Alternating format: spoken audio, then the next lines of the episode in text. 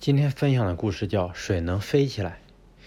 一个秀才几次参加科举考试均落榜，他心灰意冷，决定不再参加考试，这让家里人很着急。一天，一位德高望重的老者路过秀才家，家人急忙请求他劝一劝秀才，温暖他那颗受到打击的心，让他重新振作起来。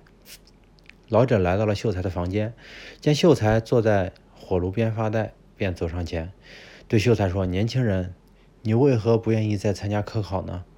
我几次科考不第，早已心灰意冷。秀才对老者说。老者无言，环顾四周，看见一盆水，便端起水对秀才说：“年轻人，如果你能让水飞起来，我就会帮助你科考种地。”秀才眼前一亮，问老者的话是否当真。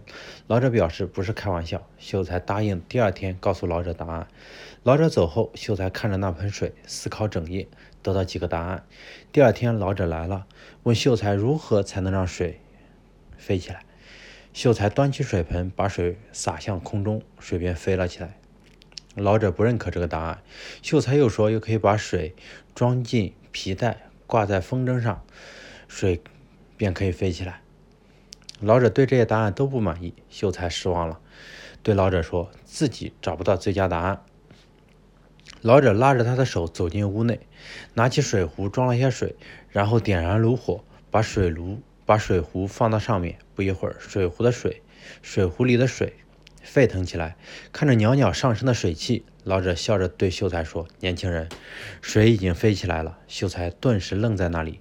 对你来说，水飞起来是一个奇迹，但这个奇迹的发生是有条件的，他的内心必须滚烫发热。你的科考之路也是一样，你必须保持，保持，你必须始终保持热度，才有一颗滚烫的心，奇迹才能发生。老者对秀才说。